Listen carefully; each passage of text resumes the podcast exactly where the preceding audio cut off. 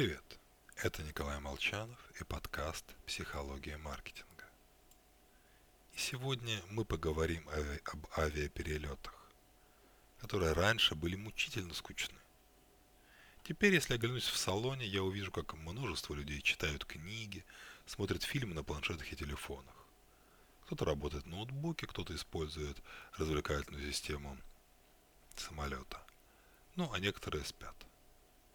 А что еще делать? Не сидеть же спокойно, ощущая, что происходит вокруг или внутри тебя. Ведь это же не отдых. Что такое классный отдых, вообще лучше, наверное, узнать у миллионеров. А, Рэндалл Стэтман консультировал топ-менеджеров, топ-менеджеров Уолл-стрит.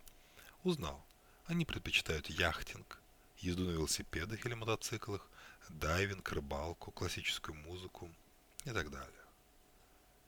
Да, это что-то на богатом, однако у всех занятий есть одна общая черта – отсутствие человеческой болтовни, чужих голосов в ушах. Большинство наших профессий подразумевает общение. Личная жизнь тоже.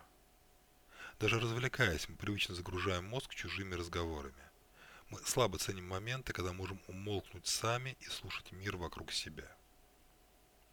А решение новых проблем, если посмотреть на электрическую активность мозга, возникает в виде слабой и неустойчивой вспышки.